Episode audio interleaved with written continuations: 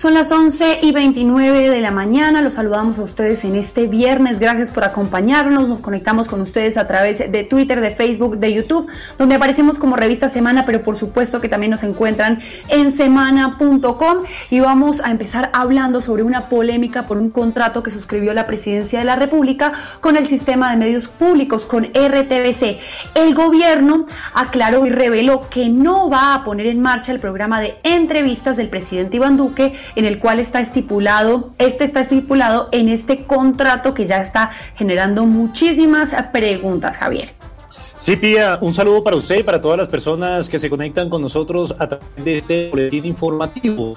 En las últimas horas se ha desatado una gran polémica en el país por el trato que usted bien ha señalado que suscribió la presidencia de la República con RTBC por más de 6.382 millones de pesos, el cual tiene que ver con más de seis espacios informativos y de comunicación que se crean a través de ese convenio con RTBC para la divulgación de contenidos exclusivos del presidente de la República.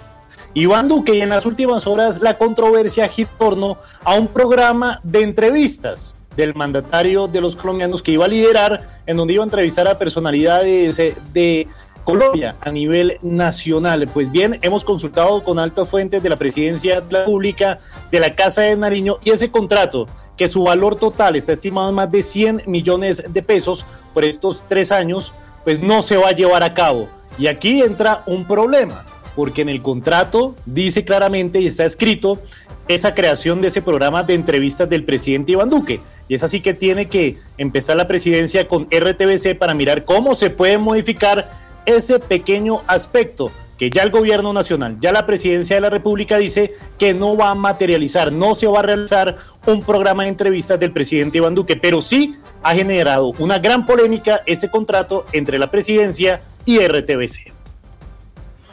Y nos vamos directamente ahora para los Estados Unidos, Dora, porque hay noticias relacionadas con la vacuna, ¿no? Sí, son buenas noticias hoy, Pia, lo que recibimos. Pues ayer tarde se supo que un panel del eh, FDA, que la autoridad que autoriza la vacuna, estuvo de acuerdo con que se utilice la vacuna de Pfizer en ese país. Esto quiere decir que es cuestión de horas, simplemente ahora hay un trámite burocrático. Se cree que la vacuna podía estar aprobada en los Estados Unidos tan pronto como mañana o a más tardar el domingo. Ya tienen 6,8 millones de dosis listas para empezar a repartir la semana antes. Es la mitad en realidad, porque recuerden que hay que aplicar dos dosis por persona, es decir, que serían poco más de 3 millones de personas que recibirían esta primera dosis y llega a Estados Unidos la noticia pues en un gran momento ya que la crisis por coronavirus ha llegado a su peor punto desde que comenzó la pandemia en ese país. Hoy la cifra de contagio es de 16 millones de personas, ya son casi muertos, llevan una semana con más de 3 mil muertos diarios, más de 200 mil personas infectadas cada día, ya no dan abasto los hospitales, por eso se espera que se apruebe la vacuna de Pfizer mañana y tan pronto como la semana entrante la de Moderna para poder así avanzar. Y otra noticia de una vez, Pía, ya que estamos hablando de Estados Unidos, para contarle que el presidente electo y la vicepresidenta electa Kamala Harris y Joe Biden fueron elegidos como persona del año por la revista Time. Esto siempre genera mucha en esta nación, sería la persona del año. Y la persona del año dije, no, necesariamente por alguien que hizo bien, sino por alguien que fue noticia y que fue trascendente de alguna manera. Hoy dice Tan que han elegido a este par, pues habrían traído al mundo esperanza y cambio en un momento en que los Estados Unidos necesitaba cambiar su historia. Y también hablando sobre Estados Unidos, nos vamos a hablar con Camilo porque en una redada contra el narcotráfico fueron capturados 10 extraditables. Camilo, no tiene sonido, Camilo. De pronto sí prende el micrófono manual. Bueno, ya en segundos volvemos con Camilo Galvez. Mientras tanto, fechas, vamos a hablar sobre la fiscalía que capturó una red que lavaba dinero de la banda La Terraza. ¿Cómo es la historia? Pues, eh, Pía, imagínese, lavaba dinero la manda a la terraza, pero esta organización delincuencial se dedicaba era al asesinato, a asesinatos selectivos, a la extorsión, al secuestro.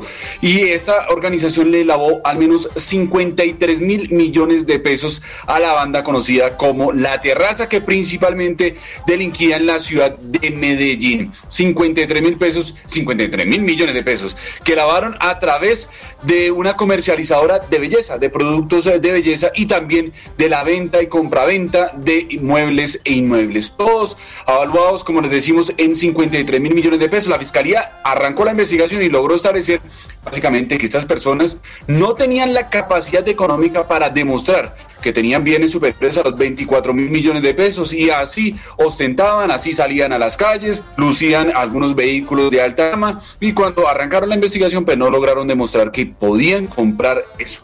Entonces 53 mil millones de pesos lavados a través de una comercializadora de belleza. Juan Esteban, y hablemos ahora de la Procuraduría que pedirá cuentas al gobierno por la reconstrucción de San Andrés y también está investigando posibles irregularidades en ese polémico contrato del alumbrado público. Pues exactamente, lo que va a hacer la Procuraduría es todo un seguimiento para investigar posibles irregularidades en materia de contratación, pero también se va a hacer un seguimiento al proceso de reconstrucción que va a hacer el gobierno nacional para que se incluya además al pueblo raizal no solamente en los diseños, sino además en todo el proceso. El procurador va a liderar el próximo miércoles 16 y jueves 17 de diciembre allí en el archipiélago jornadas de trabajo para conocer el estado de las acciones que se vienen desarrollando por parte del gobierno nacional para que se defina la hoja de ruta para la reconstrucción del archipiélago y esa participación, repetimos, que tendrá el pueblo raizal. De igual manera, se está indagando el objeto de un convenio interadministrativo con la empresa de servicios públicos de Sabaneta por más de 1.550 millones de pesos para el alumbrado navideño y otros contratos que llaman la atención del Ministerio Público por la rapidez desde el momento en el que surge el contrato y el tiempo que tienen para ejecutarlo. Y es inminente la suspensión del ex senador Eduardo Pulgar, Diego. Bueno, todavía. Sí, señora. Sí, señora Pía, pues mire, es la mala hora del, senador todavía Eduardo Pulgar, porque fue capturado por orden de la Corte Suprema de Justicia. El partido de la U le quitó la militancia, es decir, ya no está en esa colectividad. Y ahora la Comisión de Ética del Senado dictaminó que se le debe suspender esto por la gravedad de los delitos de los que se le está acusando y por la decisión, por supuesto, de la Corte Suprema de Justicia. ¿De qué depende esto, Pía? Pues ahora del presidente del Congreso, Arturo Char con ese dictamen que ya se elaboró y que sencillamente es un recuento de todo lo que pasó, la situación jurídica de Pulgar y la recomendación de que lo suspendan, pues Arturo Char como presidente del Congreso debe tomar la decisión la próxima semana. La claridad, porque se están preguntando por redes, es que si esto significa que se va a aplicar la silla vacía. No, en este momento no se está definiendo eso. Sencillamente se le quita el fuero como congresista, digamos, queda por fuera de la corporación. La Corte Suprema determina si se aplica silla vacía o no. Y vámonos ahora de nuevo a hablar de noticias internacionales, pero primero empezamos con Argentina, Dora, un momento histórico para el derecho al aborto. Sí, fue un momento histórico. Esto sucedió en las últimas horas cuando la Cámara de Diputados en Argentina eh, pues votó a favor de legalizar el aborto en ese país. Tenemos imágenes de cómo salieron a festejar a la calle miles de personas. Esto ha sido un movimiento que lleva ya dos años en Argentina y que se caracteriza eh, por esos pañuelos verdes que utilizan las mujeres, sobre todo cuando salen a festejar. Este es el ambiente a esta hora en Argentina y la noticia pues es favorable, pero no pueden cantar victoria todavía. Ya ya fue aprobado por la Cámara de Diputados, ahora tiene que ser aprobado por el Senado de este país, donde esta medida ya había sido rechazada hace dos años. Es sin duda eh, pues un momento importante, además en un país que es un país muy católico, recordemos que el Papa Francisco es argentino y por eso es que llama tanto la atención la manera como eh, avanza esta, este proyecto que, como les digo, tiene que llegar hasta el Senado. Y también es noticia el Brexit, muy dramático, porque hoy que reconoció Reino Unido junto con la Unión Europea, que es posible que no lleguen a un acuerdo, es decir, que se haga el Brexit sin un acuerdo comercial para poder hacer una transición a un comercio libre en, en Reino Unido, por supuesto, su relación y sus fronteras con la Unión Europea. Es posible que el Brexit se haga sin que se haya llegado a ningún tipo de acuerdo y eso afectaría la economía de toda esa zona en el viejo continente. Y hoy eh, el presidente en Chile una agenda de trabajo para, para recibir la presidencia de Prosur, Javier. Y la Alianza del Pacífico, Pía, está adelantando una gira en Chile. El presidente de la República, Iván Duque, una agenda de trabajo en donde también se va a reunir, va a sostener una reunión en bilateral con su homólogo de Chile, Sebastián Piñera, y se espera que se hable en una declaración conjunto con varios países que hacen parte de Prosur para rechazar elecciones del pasado 6 de diciembre que se registraron en Venezuela, estas elecciones parlamentarias que fueron convocadas por la señalada dictadura de Nicolás Maduro. Es así que vamos a estar muy atentos a esta declaración conjunta de los países miembros de Prosur que van a lanzar varias críticas a Nicolás Maduro. Y según un estudio, cada venezolano que salió de Colombia, un de ese país volvió a nuestro territorio. Diego, ¿cómo es eso? Pues eh, Pina, mire, es un eh, informe que llegó a las eh, gobernaciones de los departamentos eh, fronterizos y que por supuesto se entregó al gobierno nacional. Y allí sencillamente la fecha de este estudio es del 13 de octubre al 7 de noviembre. Y lo que se ve allí es que justamente por un venezolano que salió por cuenta de la pandemia, posteriormente volvía una familia completa de Venezuela, por lo que las cifras de migrantes han venido aumentando significativamente. Vea usted lo que pide el gobernador de Arauca. Lo preocupante es que por cada venezolano que regresó a su país, regresó una familia completa. Es decir, por cada venezolano que estaba en Colombia, estamos hablando de tres. Eh, nos preocupa y le agradecemos al gobierno nacional todo el apoyo que nos ha brindado como territorio. Pero en estos momentos queremos pedirle el apoyo al gobierno nacional, sobre todo en materia de salud. Nosotros venimos adelantando un proceso para atender a nuestros migrantes y es acá donde nos quedamos cortos ya para brindarle una atención al 100%. Este mismo estudio arroja, Pía, que la mayoría de venezolanos ingresan a territorio colombiano caminando en un porcentaje eh, menor en transporte particular y en uno mínimo en transporte público y asimismo que el 99% de los venezolanos que ingresan a Colombia tienen la intención de quedarse en nuestro país. Y hablemos ahora de Bogotá porque con una carta el exalcalde Enrique Peñalosa le está pidiendo a Claudia López que rectifique cuando dijo lo que dijo más bien a Revista Semana sobre, sobre supuestos negocios de él con los buses. Así es, Pía, pues en varios medios medios de comunicación, la alcaldesa de Bogotá ha dicho que el trabajo que ella va a hacer en la séptima movilidad verde, pues lo hace porque así es que se debe llevar esa obra con movilidad verde y en, dentro de esas eh, intervenciones de la alcaldesa, pues ha señalado que el, alcalde, el exalcalde Enrique Peñalosa tiene negocios con eh, los buses de Transmilenio. La carta inicia diciendo lo siguiente, de manera atenta y respetuosa me dirijo a usted en su condición de, de alcaldesa mayor de Bogotá para solicitar de manera formal clara y expresa la rectificación y o retractación de la información falsa, errónea y o equívoca difundida por usted a través de los medios masivos de comunicación en los términos que explico a continuación. Y es después de esto que el exalcalde señala las dos frases que asegura él lo han eh, afectado y los señalamientos que hace la alcaldesa de Bogotá. Uno de estos es, a Peñalosa le importa el negocio de sus buses y sus troncales de diésel, que es un juguete dice arreglón seguido después de referirse al tranvía. Los ciudadanos no están ni por el tranvía del uno ni por el negocio de los buses del otro. Pues frente a esto es que el exalcalde Enrique Peñalosa le pide a la alcaldesa de Bogotá que se retracte por estos señalamientos, ya que él asegura que dentro de su administración lo que hizo con Transmilenio no tiene que ver con un negocio que él tenga con los buses. Frente al tema, la alcaldesa de Bogotá hasta el momento no se ha pronunciado. Y en video quedó eh, grabada una pelea y hasta bala que se desencadenó después de un choque simple entre dos vehículos. Flechas, ¿cómo es la historia?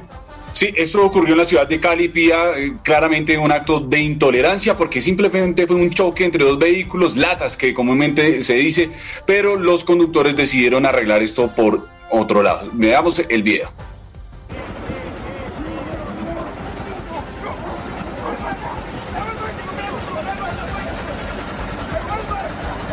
Entonces ahí están los conductores, mejor dicho, enfrentados a puños, ocupantes de un vehículo y del otro, simplemente por un choque simple, lo que han dicho las autoridades. Pero aquí donde aparece este señor de camisa, eh, como bueno, como morada, y hace unos disparos al aire. Claro, todo el mundo sale asustado y el hombre empieza a apuntarle a los otros ocupantes del vehículo y la pelea sigue y sigue por más de, un, de unos dos minutos ahí, que serían eternos dos minutos con una persona eh, armada, apuntada dándole a, los otros. Pues ahí las autoridades ya tienen la información, las placas del vehículo, la persona que estaría portando esa arma de fuego, tratan de identificarlo porque claramente es un peligro para la sociedad.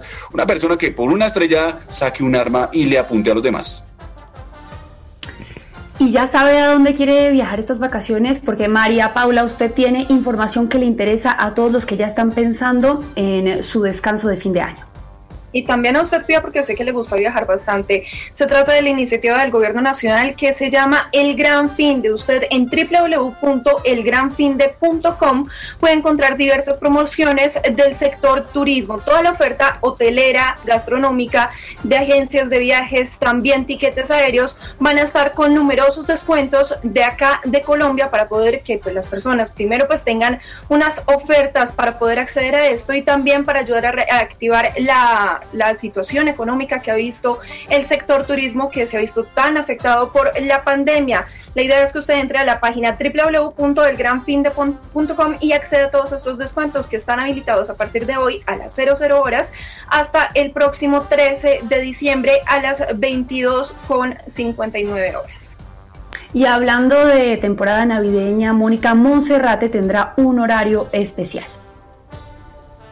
Así es, Pía, pues varios puntos se habilitarán en distintos horarios para que los bogotanos puedan disfrutar. Empecemos hablando del sendero peatonal. Pues este sendero estará habilitado a partir de las, de las 5 de la mañana hasta la 1 de la tarde. Solamente estará habilitado el funicular que estará desde las seis y media de la mañana hasta la una de la tarde de lunes a sábado. Los domingos y festivos estará abierto en horas de la noche, es decir, de las, desde las seis y media de la noche hasta las nueve de la noche. Es importante recordarles que el costo para aprovechar la iluminación hacia Monserrate será de 22 mil pesos y tendrá un aforo del 35%, es decir, que desde que usted va a ingresar ya tienen controlado el aforo, esto podría eh, presentar unas demoras más altas de lo que presenta regularmente durante la temporada navideña el subir a Monserrate. Y para los interesados, la Basílica del Señor de Monserrate también estará habilitada y también tendrá un control en el aforo también del 35%. Pía. Y a las 11 y 47 es hora de ir a la ráfaga deportiva con Pilar Velázquez. Sí, señora, y arranca con James Rodríguez Pía porque mañana a las 3 de la tarde el Everton de Inglaterra recibe al Chelsea, el equipo de Frank Lampard. Para este compromiso anunció Carlo Ancelotti en la rueda de prensa previa que James Rodríguez y dos jugadores más no podrán estar. Vamos a escucharlo. The news are that we have um, three players not available. One is uh, Coleman that uh, uh, started this week to train with the team. It's quite good, but I think that it will be available for the next game against Leicester on Wednesday. We have out uh, Delft that uh, suffered uh, an injury against Burley. We have out uh, Hammers that he didn't have he had a little problem during the game against Barley, was not able to train this week. I think he, start, he will start to train next week. And so, but for this game, we don't want to take a risk. Una nueva molestia física pía entonces aqueja a James Rodríguez. Nos vamos con el presidente de la República, Iván Duque Márquez, porque propone crear la categoría primera C, es decir, la tercera división. Dijo que el ministro de Deportes, Ernesto Lucena, y también el presidente de la DIMAYOR, Fernando Jaramillo, se deben reunir para definir eso. Vamos a escucharlo. Y es que el ministro del Deporte se siente con el presidente de la DIMAYOR y que nosotros nos pongamos en la tarea de construir todo el procedimiento para que ojalá en el año 2021 tengamos el nacimiento de la tercera división del fútbol colombiano, que sería la primera C, para que tuviéramos ciudades como Mosquera y otras en el país con sus equipos empezando a desarrollar ese nivel de competencia. Rápidamente, Pía, este fin de semana se define la semifinal de vuelta. Eso en el equipo, en los equipos masculinos, por supuesto. Santa Fe enfrenta a las 7:30 de la noche a Equidad Fútbol Club. Eso será en el, el, sábado y el domingo a las 8 de la noche, Junior ante el América de Cali. ¿Por qué le estoy contando esto? Porque el América ha sido polémica toda la semana. Y mira el comunicado oficial que sacaron, reportando cero casos positivos de coronavirus. A propósito del América de Cali, con anotaciones de Ivonne Chacón, esto obviamente en femenino, e Isaura Viso, Independiente Santa Fe, venció a las Escarlatas por la final de ida de la Liga Femenina. Catalina Usme marcó un golazo para dejar la serie abierta. La vuelta será entonces el próximo domingo a las 5 y 15 de la tarde en el estadio Nemesio El Campín. Y voy a cerrar Pía rápidamente con Maradona. 15 días después de su muerte sigue siendo polémica. Le voy a pedir al máster que ponga la siguiente, el siguiente video porque mírele usted Pía. Ahí se encuentra en un video que se grabó eh, cantando Marcos Paz, vamos a volver y dicen que puede cambiar este, la historia de todo lo que fue la muerte del astro argentino, porque además de un vaso de cerveza, un habano en su mano izquierda se ve un frasco de pastillas, que quiere decir que se alcoholizaba, por supuesto, mientras se medicaba. Bueno, vamos a intentar, eh, Camilo, ahora sí, para que nos cuente la historia contra el narcotráfico. No sé si ya se arregló el sonido. ¿Y ahí me escucha? Sí, perfectamente. Entonces, ¿cómo es la historia de la captura de 10 extraditables? Pía, fue una captura de 18 personas, entre ellas 10 extraditables, y entre esas personas estaba también el jefe de la temida o mal llamada Oficina de Envigado, como lo indicó el general Fabio López a Semana Noticias. Veamos. Dentro de los capturados se encuentra alias Servi, que es el cabecilla principal de la Oficina de Envigado, eh, quien eh, eh, al desarrollar esta operación y este resultado, pues podemos nosotros decir que estas estructuras venían delinquiendo con narcotráfico, donde eh, llevaban a países como Centroamérica y Estados Unidos cada estructura dos toneladas de cocaína. Eh, mensualmente, significa que son 8 toneladas mensuales por estas cuatro estructuras. Pues fía, esta es una de las ofensivas más grandes, dicen las autoridades, en contra del narcotráfico y que está cerrando este año. Esas 10 personas van a ser enviadas enviadas a los Estados Unidos para que respondan por delitos de lavado de activos y también narcotráfico. Camilo, ¿y cómo es la historia del taxista que apuñalaron, robaron y además está denunciando que se demoraron en darle atención médica? Pues ahí vamos a ver las imágenes, salió a trabajar eh, para ganarse el sustento diario, llevarle a su familia, estaba haciendo una carrera por el barrio Las Lomas y allí le aparecieron los delincuentes y lo asaltaron. Escuchemos un poco el sonido ambiente porque ahí están quitando los cristales del vidrio roto y también eh, las personas están denunciando, quien lo están grabando, que no le están brindando atención médica. Escuchemos un poco. Bueno, buenas noches para todos los señores. Tenemos el compañero Jorge Cifuentes que fue apuñaleado hace más de una hora en el sector de las lomas. Al compañero solo lo ingresaron al triage, no lo han atendido. Es la hora que él está aquí esperando que lo atiendan en el hospital del Tunal. Entonces, la verdad quisiera, si por favor nos pueden colaborar con la atención y con la deficiencia. Vía, lo que nos dicen es que ya está siendo atendido, se está recuperando y las autoridades están buscando a los ladrones que le causaron esta herida. Gracias Camilo y antes de despedirnos, María Paula, usted tiene un titular con EPM. Porque faltan solo unas pocas horas para que empiecen las negociaciones del acuerdo de conciliación que se va a llevar a cabo en la Procuraduría entre EPM y los consorcios. Este acuerdo por 9,9 billones de pesos. Y a pocas horas, porque empieza a las 3 de la tarde, EPM lanza una misiva en donde dice que antes de que comience esta conciliación, dicen que están actuando conforme a este proceso y que tienen absolutamente todos los argumentos jurídicos para poder defenderse y quedar en firme. Y dicen que si fracasa esta conciliación PIA, presentan la demanda este lunes. Ya son las 11 y 53, nosotros nos despedimos de ustedes. Gracias por conectarse con Semana Noticias. Ya en minutos viene Vicky en Semana a través de todas las redes sociales y también, por supuesto, a través de semana.com. Hasta luego.